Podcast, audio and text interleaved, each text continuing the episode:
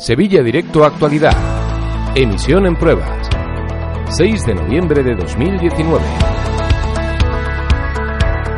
Saludos, muy buenos días. Ya queda menos para acudir de nuevo a las urnas y parece que los candidatos están particularmente interesados en Sevilla.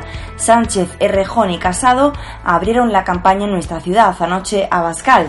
Llenó con 4.000 militantes el auditorio del Bastión Socialista de Dos Hermanas y hoy es el turno de Rivera. El líder de Ciudadanos no ha querido ser menos y hoy interviene en un acto junto al vicepresidente de la Junta, Juan Marín, y el candidato al Congreso. Como ves, todos apuestan por conquistar Sevilla. Comenzamos.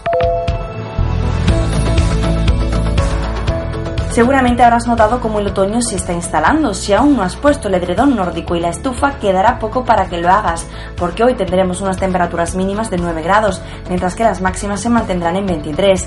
Hasta el jueves ni rastro de probabilidad de precipitaciones. En cuanto al tráfico, hay varios cambios importantes. La plaza de San Martín de Porres, junto al mercado de San Gonzalo en Triana, es oficialmente peatonal. Han concluido ya unas obras que pretenden que la zona sea un lugar accesible. Sevilla Directo Podcast. Nos levantamos hoy con nuevos datos sobre el paro en Andalucía y nuestra provincia. El desempleo ha subido en Sevilla en 5.000 personas en el mes de octubre, un 2,7% más respecto al mes anterior. El sector más castigado debido a la estacionalidad ha sido el de servicios. Y mientras que en la economía las noticias no son del todo halagüeñas, en suceso tampoco hay demasiadas alegrías. Ayer contábamos que la mujer y la cuñada del dueño de la empresa cárnica de Magrudis declararían por el brote de listeriosis. Han reconocido que eran conocedoras de la contaminación desde el mes de febrero y que utilizaron lejía para limpiar. Toda una insensatez que explica lo ocurrido este verano respecto a la alerta sanitaria.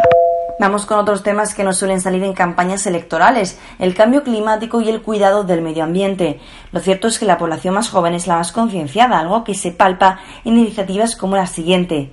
Esta mañana se celebra en la Universidad Pablo de Olavide las segundas jornadas de consumo sostenible. Tanto el alumnado como la comunidad docente han preparado talleres sobre el comercio justo, la agroecología, la cosmética natural o el reciclaje. Darán a conocer a las empresas invitadas estas acciones que contribuyen a salvar nuestro planeta. Si te apetece acudir, aún puedes inscribirte en el apartado de eventos de la web de la Pablo de Olavide.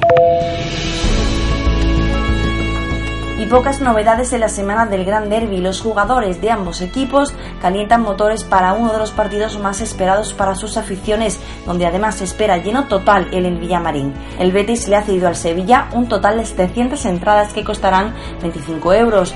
Los socios del club de Nervión ya pueden inscribirse para conseguirlas. Nos marchamos, pero antes escucha.